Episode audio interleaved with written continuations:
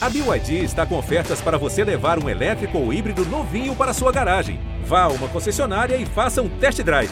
BYD, construa seus sonhos. Olá, eu sou Edmilson Ávila e este é o novo episódio do podcast que desenrola o Rio para você.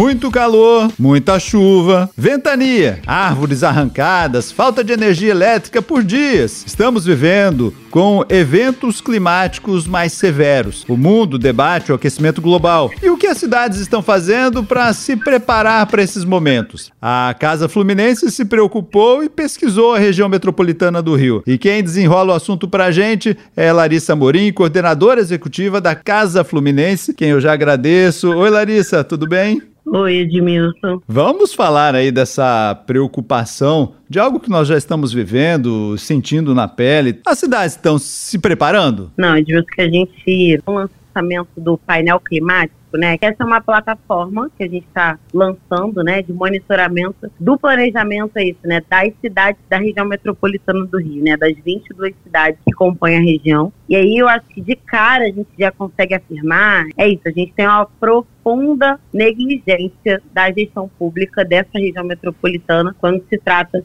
de planejar nossas cidades para enfrentar os impactos dessa crise climática. Assim. Dos 22 municípios, só a capital do Rio de Janeiro hoje tem um plano de adaptação e mitigação às mudanças climáticas. Assim. Então, se algo aí, acontecer, é mais ou menos no susto, né? Assim, bom, vê aí o que você vai fazer, porque eu não tenho nada programado e eu não estou pensando no futuro, né? Em palavras objetivas, eu acho que é exatamente isso. E quando a gente fala desse tipo de plano, nós estamos falando sempre de muito dinheiro, né? Se nós estamos falando é sempre de infraestrutura, né? Nós estamos falando de comunidades que estão em área de risco, que precisam de muitos recursos para que elas possam viver em segurança, ou nós estamos falando de áreas de risco mesmo, de alagamentos, onde a infraestrutura é o mais importante, né? Sem uma infraestrutura adequada, é isso, a gente não consegue garantir uma vida, uma moradia, uma forma de viver e habitar na cidade de forma segura. Agora, é importante a gente entender, né, que é isso, assim, por exemplo, hoje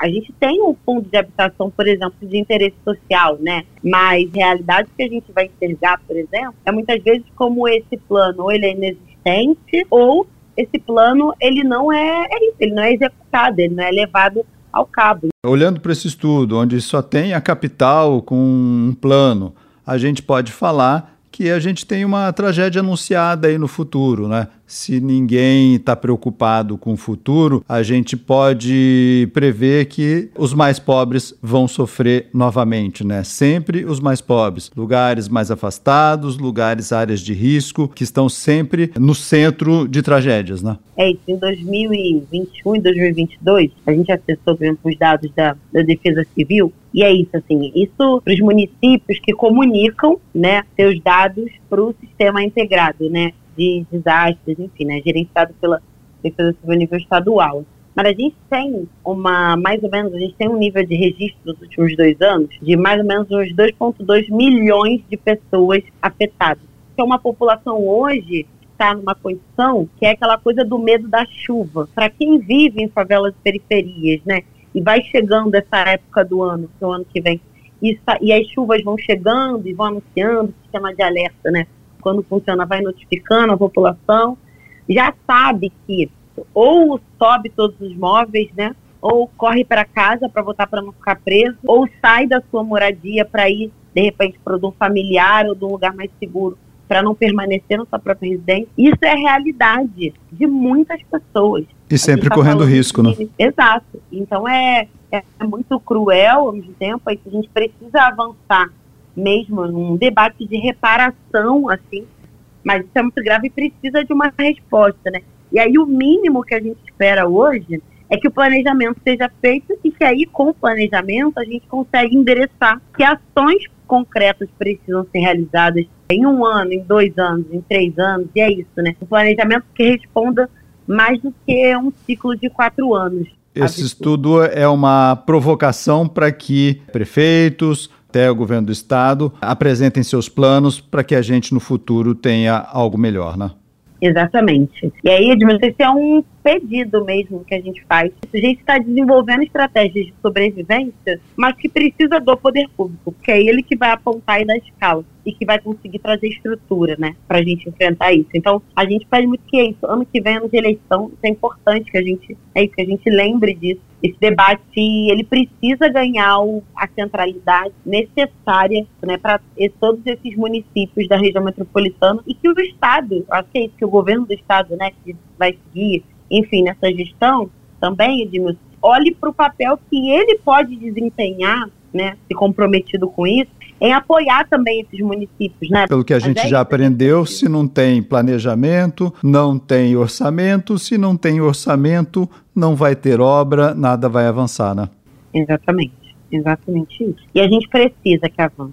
A gente precisa de planejamento, estrutura, a gente precisa de orçamento e a gente precisa de participação também. É A gente precisa que o governo do estado, as prefeituras escutem a população, acolham, mas a população já está falando isso há muito tempo, né? A gente precisa é que alguma coisa seja feita, entendeu? E aí agora é sobre é isso, é sobre vida e morte. É sobre isso o debate mesmo.